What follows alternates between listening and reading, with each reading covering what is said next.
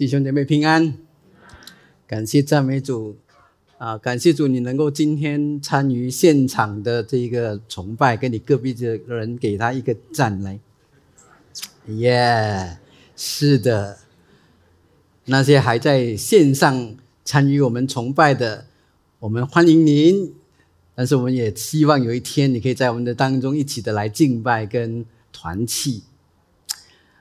感谢赞美主。大家知道下个星期五是什么日子吧？啊？什么？耶稣受难节？没错，下个星期五是耶稣受难节。下个礼拜天是什么？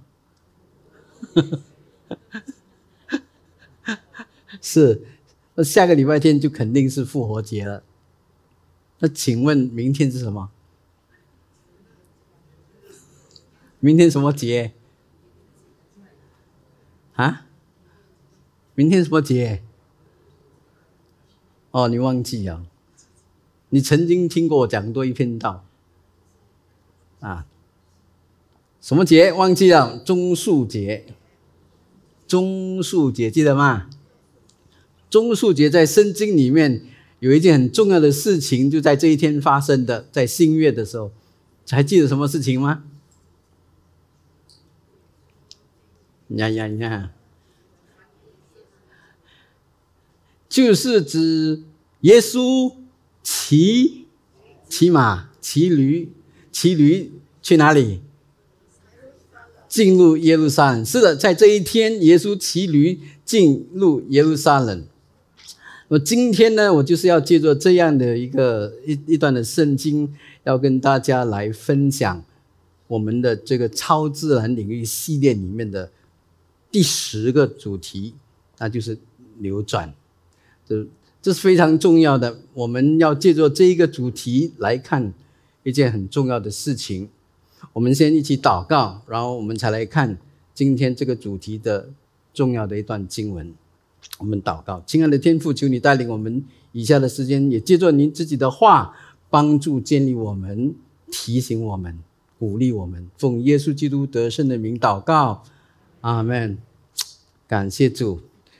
马太福音第二十一章第一到第十一节，马太福音第二十一章第一到第十一节，这里是这样说的：耶稣和门徒将近耶路撒冷，到了伯法奇，在橄榄树啊山那里，耶稣就打发两个门徒对他们说：“你们往对面村子里去。”必看见一匹驴拴在那里，还有驴驹同在一处。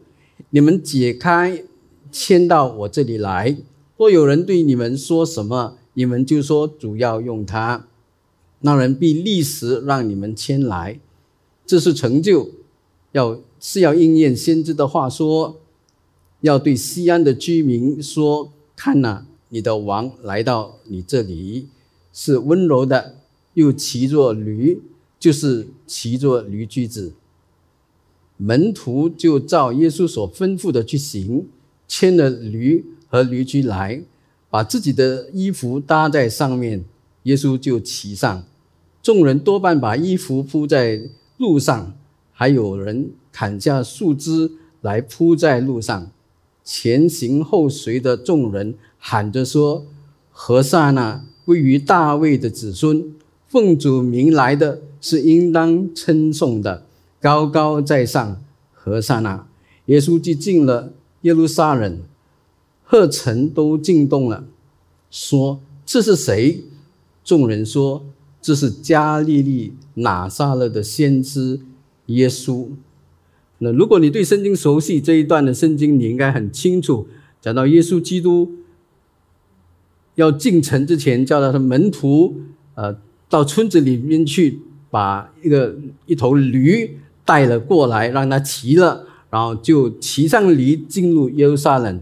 在他进城的时候，那么很多的众人就在那里啊迎接他，啊拿着种树枝啊来迎接他，铺在路上，也有在用衣服搭在那个驴上的，还有铺在路上的，那还在那里高喊着哈。和善那归于大卫的子孙，奉主名来的是应当称颂的，高高在上，何萨那。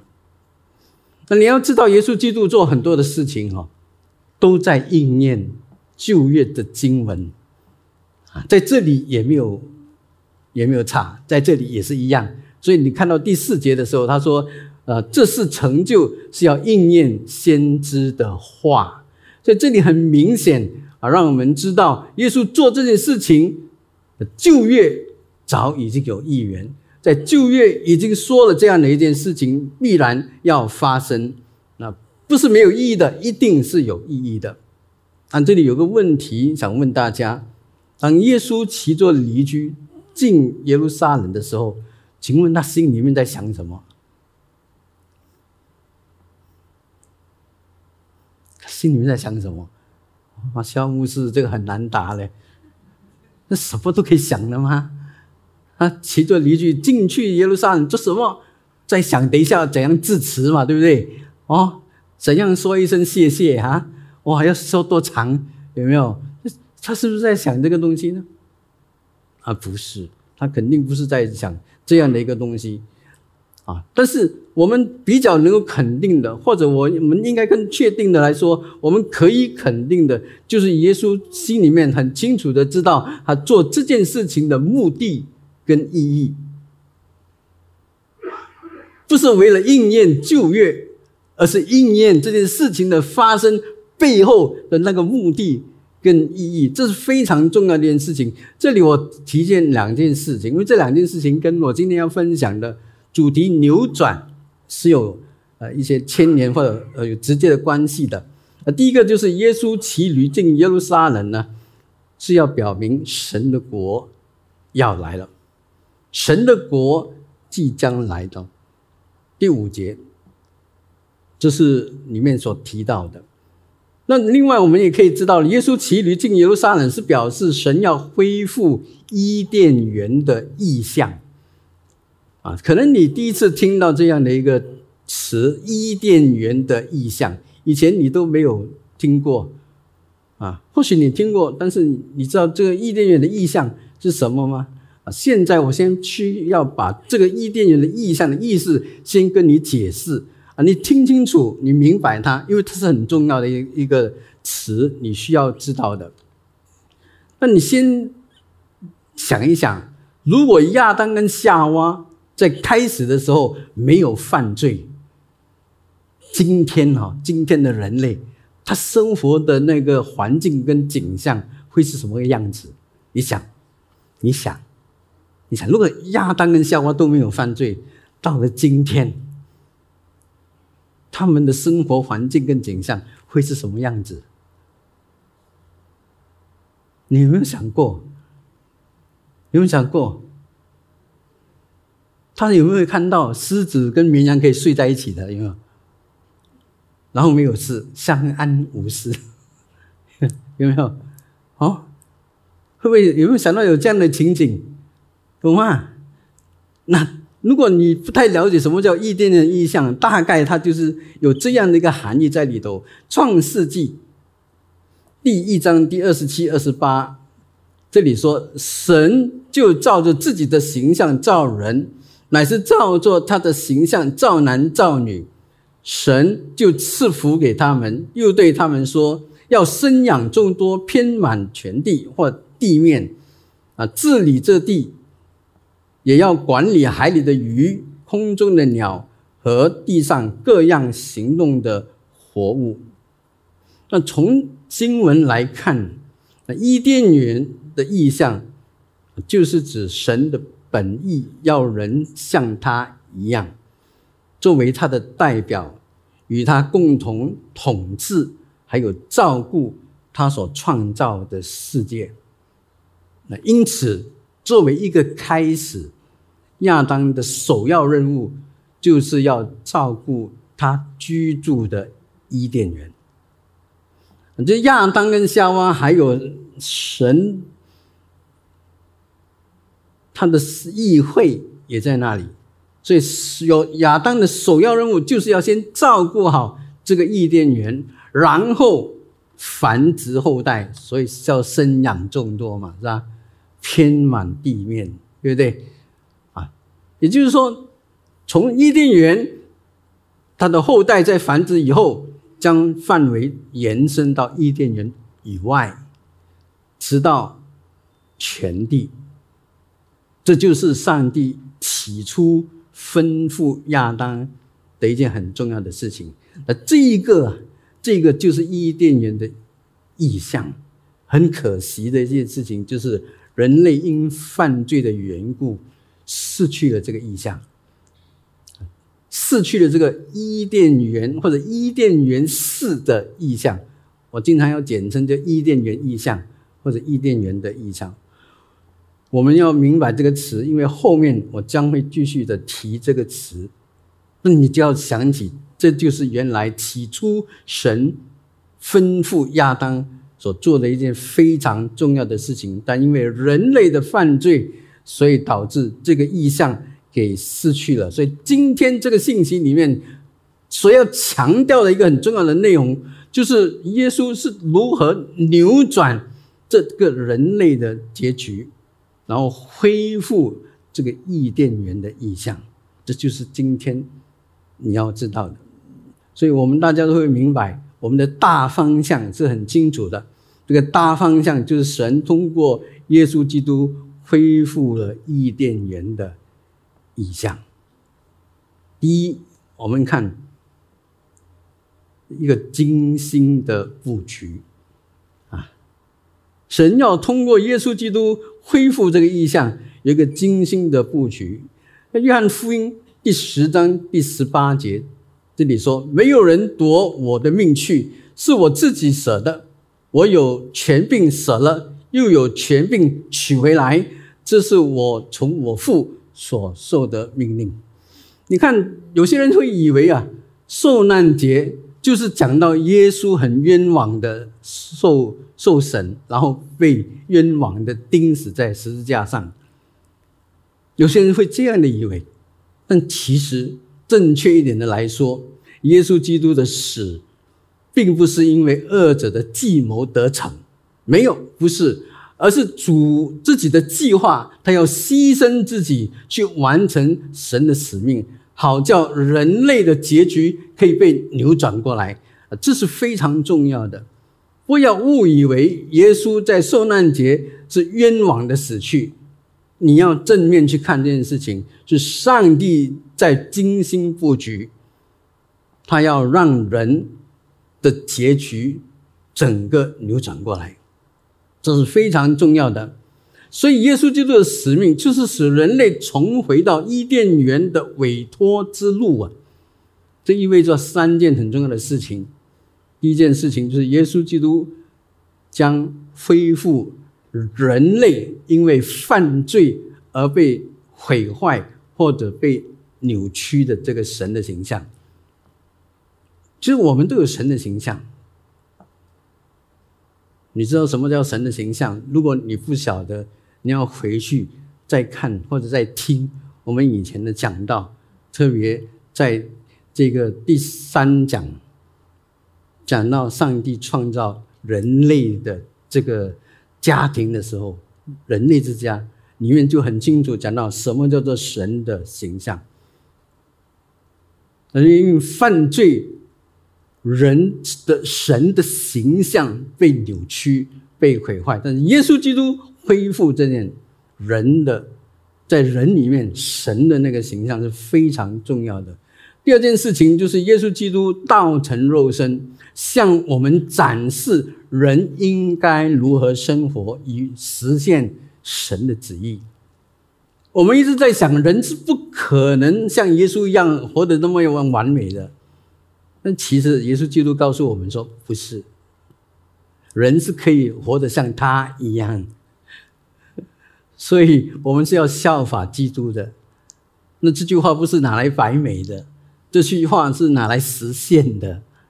你们，你们不不，耶稣白说嘛？如果他知道人根本不能够像他，那他来讲这句话是没有意义的。但是他讲了这句话，就是因为我们可以像他一样。你们要负我的，学我的样子。你们要完全，好像父完全一样，人是可以像他一样活得那么样完美，以实现神的旨意。但有一样东西在使人不可以做得到，是因为罪的缘故。第三个，你我们可以看到，耶稣基督以医病赶鬼、安慰、扶持、和睦、饶恕。呃，这个是赦免，这个释放，行神迹奇事，还有行公义正直的事，教导真理等等，这一切很正面能有正能量的事情，来扭转了人类因犯罪所带来的后果。你要知道，罪进来了之后，什么都是坏的，但是耶稣来的时候，把所有的坏都翻转了，都扭转了，所以是。刚才我读的一系列的这个，比如医治啊、医病赶鬼，你就可以看得到，神借助耶稣基督在地上所行的正面的一种行动、行为、举止，就是要告诉我们，神的形象到底是怎么样的。他也通过了耶稣基督去对抗宗教的领袖，他们的虚伪的那一面。那个没有能力的假虔诚，还有黑势力的那种邪恶。当耶稣对抗这一切的时候，他把神的形象完全的表达出来，就是上帝的权柄跟上帝的完美，这非常重要。亲爱的弟兄姐妹，所以，所以当我们要回到这一个精心的布局里面去了解耶稣基督为什么要降生为人的时候。这是是一个非常重要的过程。耶稣基督他的计划是什么？呃，基督他的计划到底是些什么样的事情，让我们可以去看、去理解的？其实耶稣基督知道人类啊，能够他们落在这样的一个困境里面，是因为堕落的神灵对耶和华的那种恨、仇恨。所导致的，而且这种仇恨是长期的，有没有发现？所以耶稣基督很清楚的知道，或者神很清楚的知道，只要这个所谓的神灵堕落的神灵继续的掌权的话，那么人类就会被他来利用，作为棋子来对抗上帝。有没有发现？所以当你看整本圣经的时候，人类哈经常都被撒旦来利用，被魔鬼来利用对抗上帝，以至于神本来赋予人的这个意念的意象一而再、再而三的被破坏。这是很很能够从圣经里面看到的一件事情。所以我们知道神。很清楚的了解撒旦这个本性，他明白，只要他行更多的神迹奇事的话，那么这些宗教的势力就会给予他更大的压力，这些宗教领袖啊，就会有更多的阴谋要来害他，因为耶稣基督对他们来说是一种威胁，是一种对立来的。耶稣所做的一切啊，对他们来说都是很颠覆性的，你明白吗？对他们来说，他们不能够忍受耶稣基督所说的话、所做的事情，因为一切的事都显出这些宗教领袖是不好的，是腐坏的、腐化的，所以他们很憎恨耶稣基督，说为了他的利益。为了他们的利益，这包括了撒旦在里头，所以他们一直要害耶稣。有没有看到？有没有看到这件事情？而耶稣基督或者精心的布局，就是要使用撒旦的这样的一种心态，把他引到这个布局的里头。啊，这是非常美的一件事情，在马太福音。第八章第二十九节这样说：“他们喊着说，神的儿子，我们与你有什么相干？时候还没有到，你就上这里来叫我们受苦吗？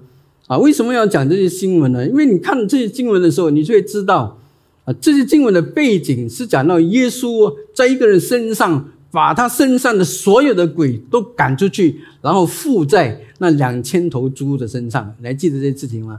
如果你记得这件事情，就是当耶稣出现的时候，这些附在这个人身上的鬼就说。啊，神的儿子，我与你有什么相干？时候还没有到，你就上到这里来叫我们受苦吗？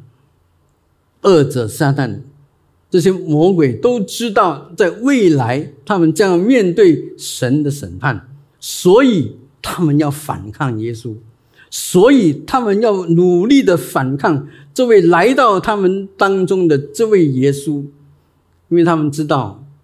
时间已经不多了。当耶稣出现的时候，他们的时间已经不多了，所以他们要尽一切的努力，一切的可能，要把耶稣基督置于死地。那你了解这样的一个心态，撒旦的这样的一个心态，那你就可以了解，我们在读约翰福音第十章第十八节的时候，我们说耶稣的死。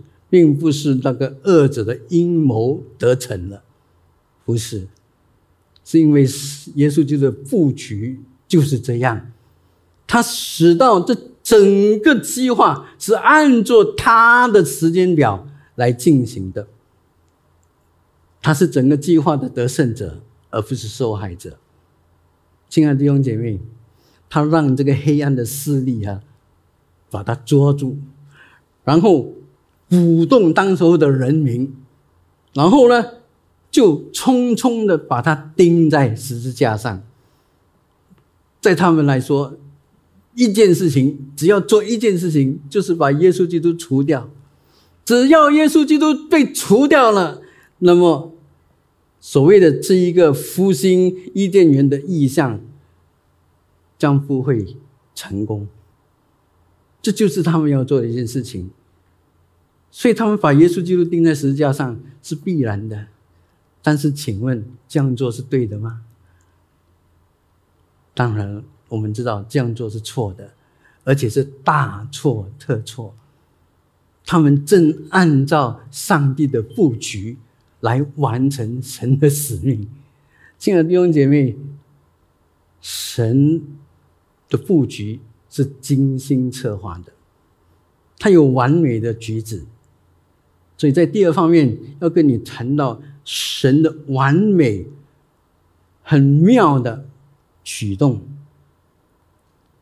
哥罗西书的第二章十三到十五节这里说：“你们从前在过犯和未受隔离的肉体中死了，神赦免了你们一切的过犯，便叫你们与基督一同活过来，又涂抹了在律法上所写攻击我们得爱于我们的字句。”把刀撤去，钉在十字架上，即将一切执政的、掌权的掳来，明显给众人看，就仗着十字架夸胜。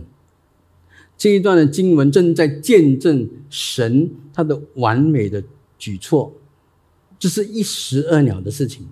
啊，第一就是耶稣基督，他借着死跟复活，拯救人类脱离了罪恶、堕落跟死亡。这是第十三跟第十四节很清楚的提到的，这是一件很美的事情。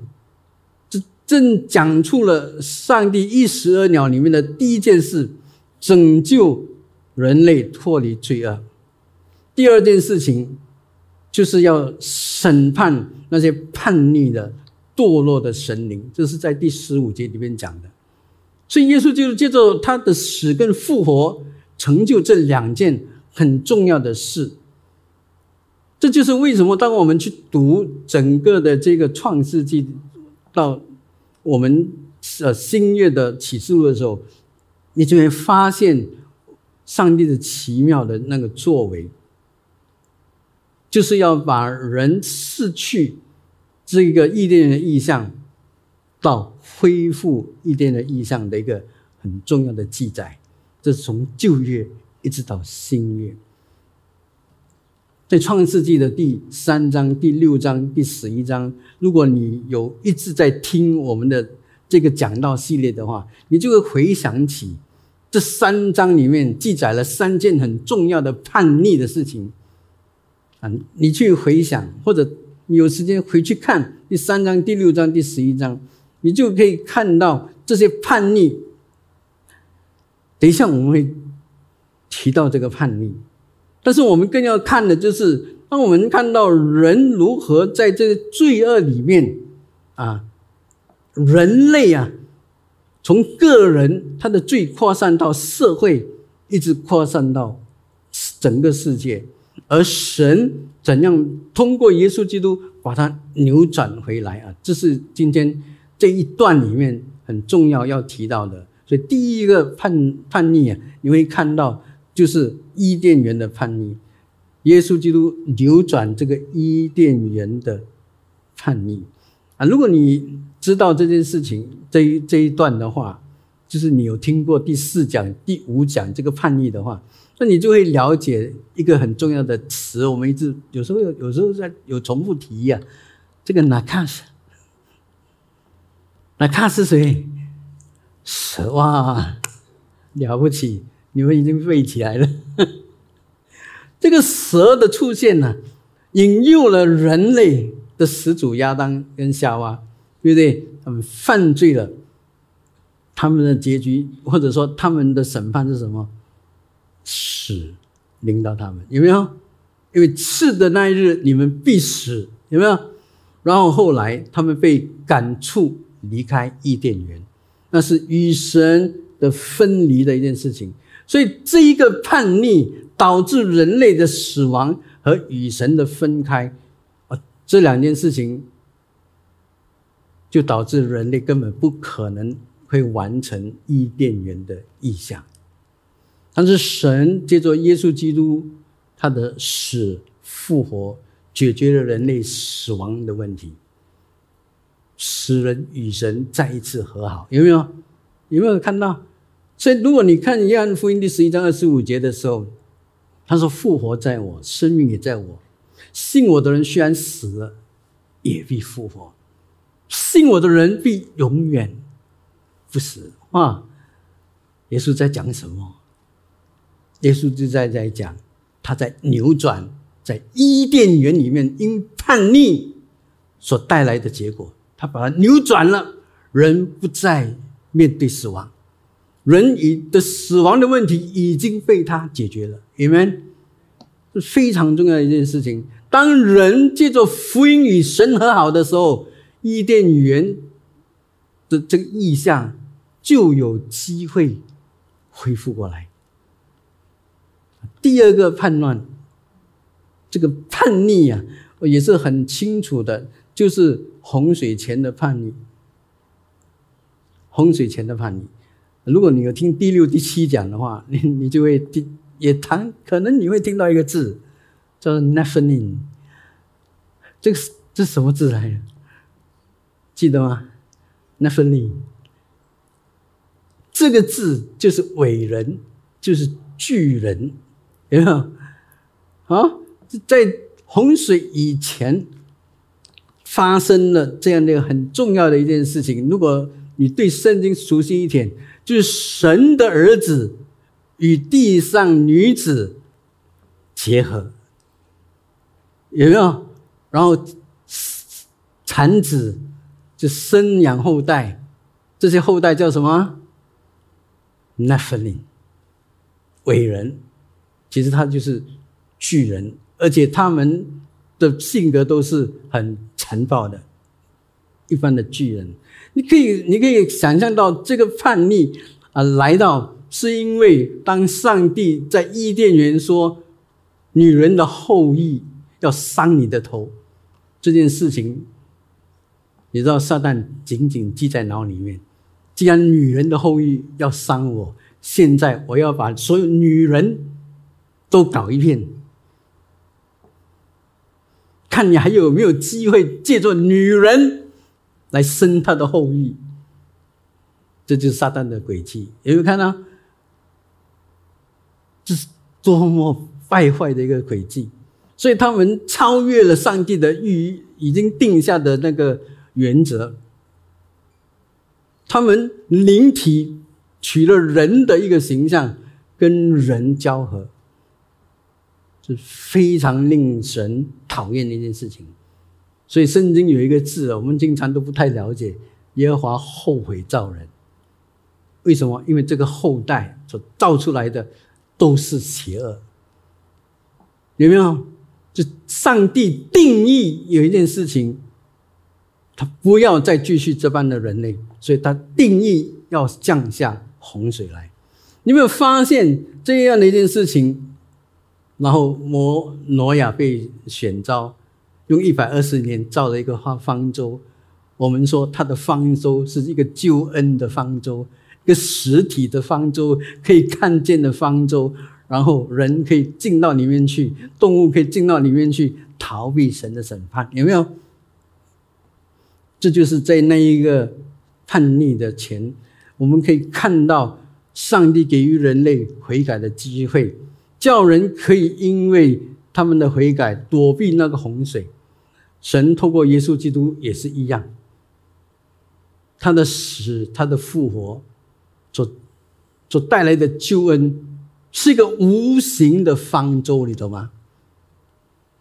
使悔改的人可以进到里面去，可以逃避。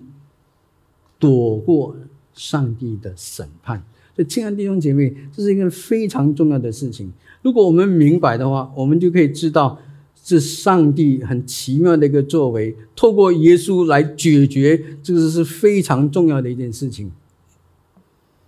那我们才跳到第三个，就是扭转巴别塔的叛乱叛逆，那是在第八讲跟第九讲。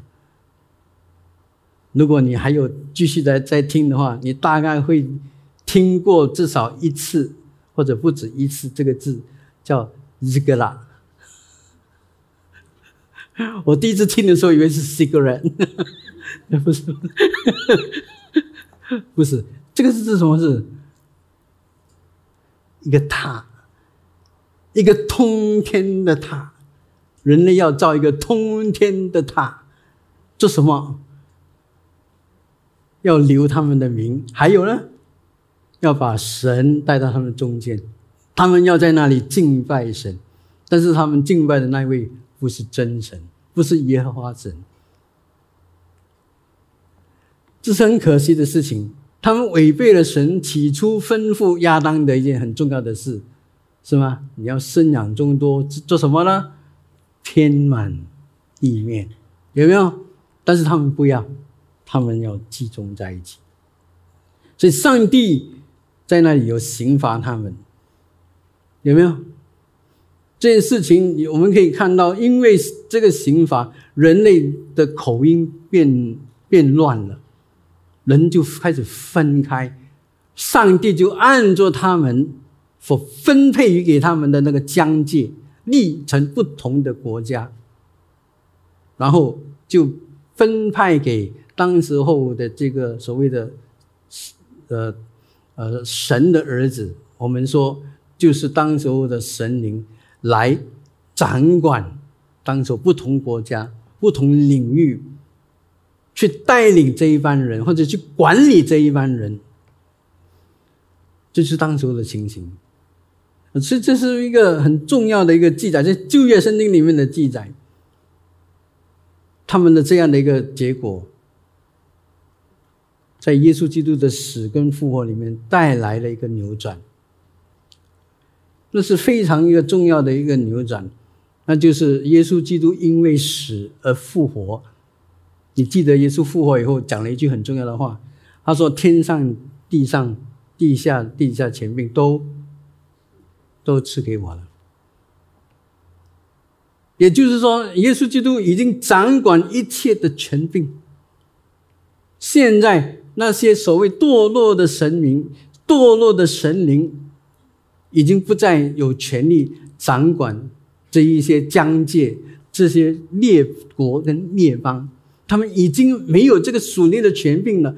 这一切的权柄已经交在耶稣基督的手上。你会发现这是一个非常重要的一个举措，因为撒旦已经没有权柄在人的身上，他们已经被 disarm 解除 他们的那个武器了，有没有？他们只可以像吼叫的狮子，但是被绑住脚一样，没有办法吃到你，只可以吓死你。但却没有办法吃掉你、吞噬你，这就是上帝奇妙的作为。神借着耶稣基督的死、复活，还有圣灵的降临，把所有外邦人跟犹太人团结起来，一起的来侍奉神。所以在第三恢复伊甸园的意象里面，这启示录第二十二章第一到第五节就描述了一个很美的景象。如果你看这一段的圣经，你就会觉得这太美了，这景象太美了，有没有？天使又指示我在城内街道当中有一道生命水的河，啊，明亮如水晶，从神和这个羔羊的宝座流出，在河这边与河那边有生命树，呃，结十二样的果子，每个月都结果子。树上的叶子乃为医治万民，以后再没有咒诅。嗯，在城里有神和羔羊的宝座，他的妇人都要侍奉他，也要见他的面。他的名字必写在他们的额上，不再有黑暗。他们也不用灯光、日光，因为神要光照他们。他们要做王，直到永永远远。那你看到这一段经文的时候，就意识到一件很重要的事情，就是人类开始重建跟履行伊甸园的意意向跟使命。人类可以开始做这件事情。你知道，当耶稣基督解决了这个罪恶所带来的不幸，审判了这些叛逆的神灵，还有完成的福音，使人可以与神和好。以至于人类之家跟圣者之家可以联合起来，一体的去完成这个使命。这是一个很美的景象，亲爱的弟兄姐妹，什么时候会会开始？你说什么时候要开始？是不是耶稣再来之后，我们才开始这个意象？不是。如果你没有听错，如果你刚才有留心听，当福音的救恩。完成以后，当人重新与神和好，当信耶稣的人不再死，当神已将所有的权柄都赐给耶稣基督之后，你会发现，恶者没有权利伤害你。你已经跟神有和好的一天的机会跟途径，在那个时候开始，你就已经开始在做。或者在进行这个伊甸园的意象，亲爱的弟兄姐妹，伊甸园的意象是 already but not yet 的一个意象，是已经但是还没有的一个意象，它正在开始，我们正在建造这个意象，你知道吗？但是我们还正在建造，有一天最完美的景象将会在启示录二十二章那边看见。亲爱的弟兄姐妹，让我们同心同意的来做这件事情。伊甸园的意象是一个大家庭的意象来的，所以以弗所书第一章第十节说，要按照所安排的日期，在日期满足的时候，是天上地上一切所有的都在耶稣基督里面都归于一。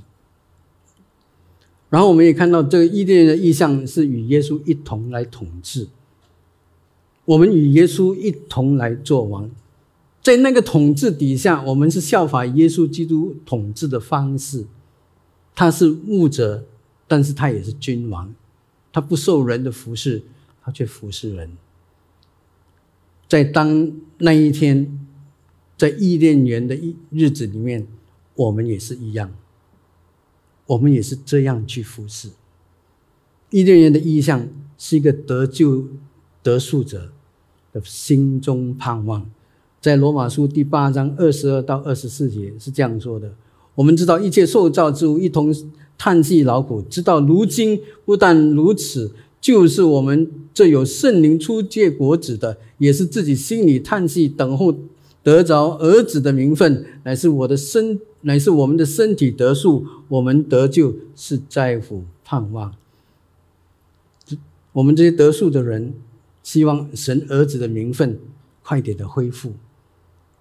我们这些得数的人，希望我们的身体可以改变。有一天你会有荣耀的身体，阿门，阿门，阿门。嗯，我慢慢要步入你们的年龄了，你知道吗？我知道什么叫做身体不适，我见医生的面开始多了。亲爱的弟兄姐妹，我也希望身体可以改变，而且是荣耀的身体。我们的形象，神的形象将要恢复。阿门。所以，亲爱的弟兄姐妹，在结束的时候，有两件事情，让我们一起来提醒彼此的鼓励。第一，就是抓住机会传福音。为什么？因为我们要从。新建造伊甸园，我们要再一次把伊甸园好好的建立起来。这是上帝托付我们的意向，因为这是上帝给我们的使命。在起初就是这样。当你叫一个人信主的时候，这一个伊甸园就扩展了；当两个人信主的时候，这个伊甸园又在扩展了。当一个家庭信主的时候，这个意念又在扩展了。Amen，亲爱的弟兄姐妹，不要等到耶稣再来，然后才说 OK，我开始来建造伊甸园。你有点慢了，因为已经完成了，你不用不用你做，已经完成了。OK，哦，现在我们就在进行。所以，如果你愿意的话，如果你不要再失去这个伊甸园的意象的话，请现在。现在就去做这件事情。圣诞节要到了，你有预备你的朋友吗？复活节也要到了，你准备预备好你的朋友来领受福音了吗？我们有许多社区的活动，在线上的、在实体的、现场的都有，你准备邀请了他们来吗？我们盼望你有。因为我们要建造伊甸园，阿门，阿门，阿门，赞美主。第二件事情是要忍耐的心奔跑天路。